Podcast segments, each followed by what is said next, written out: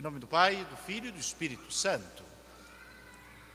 Caríssimos fiéis, neste domingo a Igreja transfere a solenidade externa de todos os santos para que os fiéis possam acorrer a esta liturgia e, pois é dia de preceito, a festa de todos os santos. Celebramos juntamente com o domingo essa solenidade particular.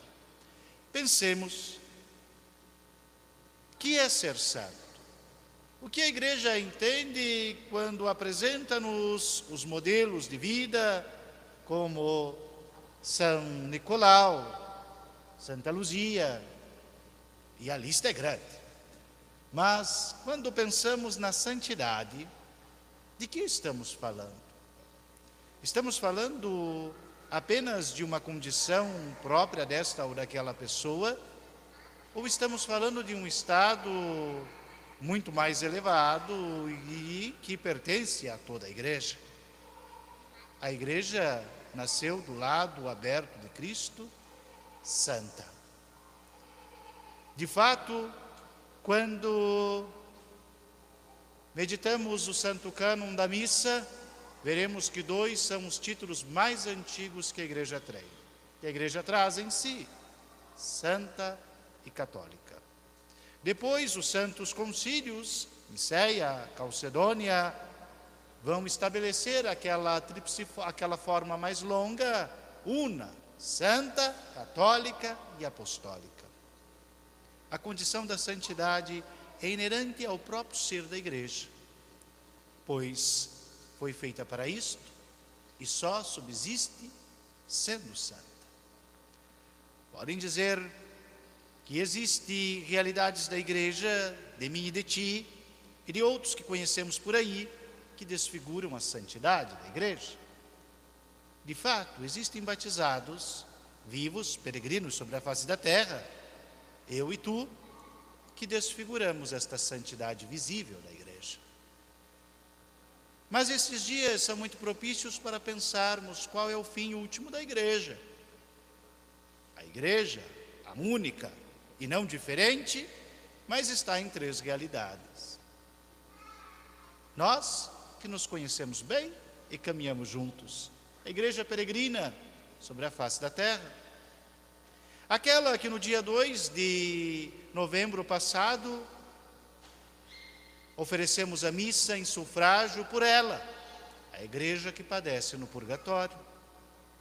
E hoje, caríssimos fiéis, a gloriosa, a do céu, a resplandecente de beleza, a igreja que já contempla a face de Deus e nele tem sua vida, sua alegria, seu bem-querer. Quando olhamos para a igreja, sabemos que esta do céu já é eterna, não passa, não se acaba, não diminui. Quando olhamos para o purgatório, sabemos que o purgatório não é eterno. O purgatório só tem uma porta, que abre para o céu. Quando chegar a justa sentença de Deus, todas as almas dos fiéis falecidos que estão no purgatório serão recolhidas no céu e pertencerão à mesma e única igreja gloriosa. E nós, nós que caminhamos na face da terra, se o Senhor vir ainda em nossa vida, ou na vida da igreja que ainda peregrinar, da humanidade redimida que ainda peregrinar, também se acabará, conforme a história chega ao seu fim, o tempo e o espaço, criaturas de Deus, cessam o mundo visível também se acaba. Qual o destino último e definitivo da igreja? A gloriosa, a do céu. É para lá que toda a igreja caminha. Olhamos, queridos fiéis, qual o sentido de termos sido batizados? Se não um desejo mais profundo de santidade. Já vão longos e passados os tempos em que se buscava o batismo por causa de eventos sociais, por causa de atividades de família, ou mesmo por certos pensamentos fracos de consciência, como quebrante, mal olhado ou coisa parecida. Não, entre nós tais coisas não podem fazer parte. O batismo é buscado para nos configurar a Cristo, para nos unir ao Senhor de uma forma inseparável, para que a vida de Cristo entre em nossa vida e possamos audazmente almejar, como aquelas palavras do apóstolo São Paulo: já não sou eu que vivo, é Cristo que vive em mim. Que morra o homem velho, para nascer o homem novo, redimido por Cristo, no estado da graça. Esta vida divina, esta vida de graça, esta vida do sacramento, é a vida que a morte não detém, que a morte não retém, que a morte não acaba. Se estaremos unidos a Cristo pela força dos sacramentos que Ele nos deu, depois da morte, onde devemos nós estar? Onde, se fomos fiéis ao Senhor e estamos intimamente unidos a Ele de forma inseparável, devemos estar depois de nossa morte? Com Cristo, é claro. E a pergunta que não pode ser negligenciada: onde Cristo está? Ah, calam-se todos, pois não é a hora de exame surpresa de catequese, mas prova boa de que a catequese tem sido tão fraca é que perguntas fundamentais como esta não nos vêm a resposta tão rápido quanto devia. Eu digo, sinais evidentes de que a catequese do tempo atual é insuficiente ou falida, é que a mesma pede que façamos cursinho para batismo de pais e padrinhos e cursinho para católicos casarem. Isto é a prova de que para nada serviram os tempos de instrução da catequese. Para alguns, a catequese não deve ter conteúdo, não deve ter doutrina, não deve ter ensinamento de coisas, mas apenas um encontro fraterno em nome de Jesus. Bem, vemos que este o fruto desta forma de catequese não é boa. Pessoas fracas nas respostas da fé. Não são vocês. Apenas estão tímidos, pois não é costume que respondam aquilo que o pregador indaga. Olhemos que o próprio credo que cantaremos depois desta homilia nos faz compreender exatamente onde está o Senhor, sem dúvida e sem nenhuma possibilidade de erro. A dextra Dei Patris. O Cristo Senhor está à direita de Deus Pai, e se estamos unidos a Ele, devemos estar com Ele, junto do Pai, no céu. Eis o conceito de santidade Aqueles cuja graça de Deus e a resposta, a cooperação humana à graça, levaram a bons frutos na sua vida. E recolhidos no juízo pessoal, mesmo seus corpos estando ainda na terra, aguardando a ressurreição definitiva, já suas almas contemplam a face de Deus no céu. Eis os santos, todos eles, que hoje a Santa Mãe Igreja nos dá de modo particular celebrar todos juntos. Mas por que todos juntos? Cada um deles já não tem o seu dia no calendário litúrgico. Não podemos nós saber o dia de São Matias, o dia de São Simão, o dia de São Judas Tadeu, que foi agora há pouco, mês passado. Não temos nós os dias dos santos de nossa devoção e nossos patronos?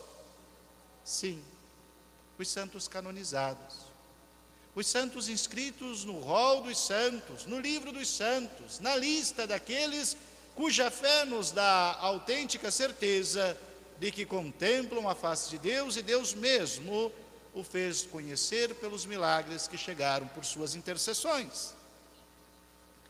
Mas todo mundo tem condições de ter um processo de canonização aberto?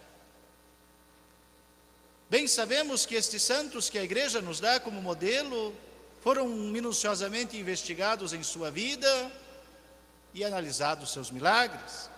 Um processo próprio se estabelece para isso. Alguns de forma mais antiga, como os santos apóstolos, os mártires, estes mais rápido, pois o seu testemunho derradeiro já é certeza de sua santidade. Mas pensemos nos santos mais próximos de nós. Alguns tiveram longos processos de canonização. Mês passado se canonizou João Batista Scalabrini, fundador dos missionários que acompanharam os italianos na época da grande migração italiana para as Américas. Foram quase 100 anos de canonização. E é preciso ter uma congregação que lembre o Papa. Veja nosso pai fundador, olhe para ele. Ele tem feito coisas boas, tem crescido a devoção. Olhe os milagres. Chegou um, dê uma analisada. E isto precisa de atenção e dedicação. Outros, como São Francisco de Assis, imediatamente depois de sua morte, o afluxo de pessoas para Assis era tão grande que o próprio Papa teve que abrir o processo de canonização, porque tinha que dar uma resposta para aqueles fiéis que acorriam a Assis, buscando a intercessão do pobrezinho de Assis. Este foi muito rápido e com tantos milagres, se pôde escolher os mais viáveis mas nem todo mundo tem uma congregação, tem uma cidade, como São José de Anchieta, cuja própria cidade de São Paulo, fundada por ele, financiou toda sua causa de canonização. Muitos somos simplesmente sacerdotes de paróquias, pais e mães de família, gente de devoção no silêncio, na intimidade e no segredo cujo só Deus mesmo conhece os méritos da vida, os frutos de nossa devoção e piedade. A igreja tem consciência de que não são todos os santos que estão no seu rol. Não são todos que foram escritos e solenemente canonizados, mas existe uma imensidão de fiéis que alcançaram a graça, que cooperaram com a graça, que Deus lhes dando a graça deram bons frutos e ouviram do Senhor a palavra bendita: servo bom e fiel, venha para a alegria do teu Senhor. E a recompensa de tudo o que serviram o Senhor na vida, o receberam na morte. Contemple sua face. É difícil pensar que alguém possa se dizer cristão e não acreditar nos santos. Negar a bem-aventurança da alma, dizer que depois da morte, mesmo que a pessoa tenha sido totalmente justa e reta, como se Deus desligasse nossa consciência e ficássemos no vazio, no vácuo, no nada. Isto não parece ser certo e nunca o foi, porque desde os apóstolos e os mártires a igreja sempre teve veneração pelos seus heróis da fé, pelos seus modelos de fé. O vemos e o sabemos muito bem, que não pode ser assim, como se nós, depois da morte, entrássemos em uma letargia e a consciência fosse anulada. Não o é. A intimidade mais profunda do nosso ser tem um destino: o céu para os santos, o purgatório para aqueles destinados a serem santos, mas ainda inaptos ainda lhes falta lhes falta satisfazer as culpas de seus pecados. E o triste inferno para aqueles que negaram a graça e não cooperaram com ela. Queridos fiéis, olhemos para as coisas mais altas. Olhemos para a Jerusalém do céu, para a cidade dos santos, para o destino que almejamos com todo o nosso ser.